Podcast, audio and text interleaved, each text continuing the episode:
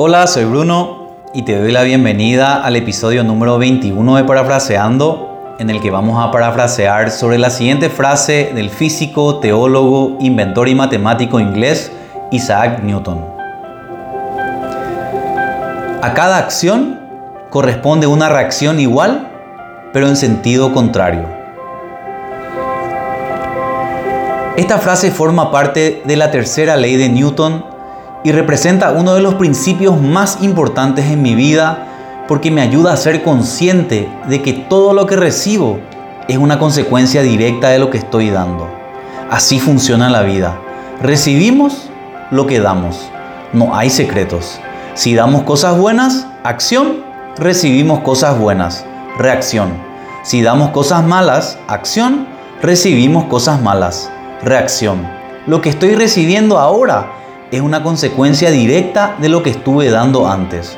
Porque como dice Newton, a cada acción corresponde una reacción igual, pero en sentido contrario. Pero lo más importante es comprender que cuanto más damos, más recibimos. Y cuando recibimos, más volvemos a dar. Es una ecuación virtuosa, una ecuación que empieza siempre con el dar, pero para que sea genuino debe ser dado de corazón, es decir, debe ser dado sin esperar nada a cambio. Y si acaso sentimos que no estamos recibiendo lo que creemos merecer, no es que la ley de Newton no funcione o que no aplica a nuestro caso concreto, sino que en realidad no estamos dando lo que creemos estar entregando.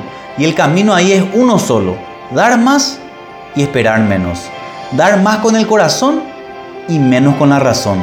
Pensar más en el que recibe y menos en el que da. Entonces, ¿cuál es la tarea?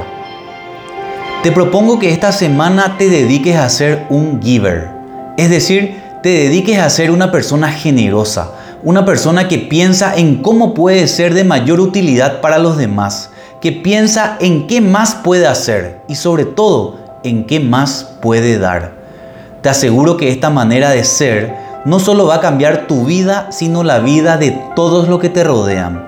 Esta es la característica de las personas que marcan la diferencia y vos podés ser una de ellas. Simplemente tenemos que estar dispuestos a empezar a dar un poquito más. Y por eso te pregunto, ¿qué más podés dar en tu vida? ¿A quién le podés dar un poquito más? Que estés súper bien y nos vemos en el próximo episodio de Parafraseando.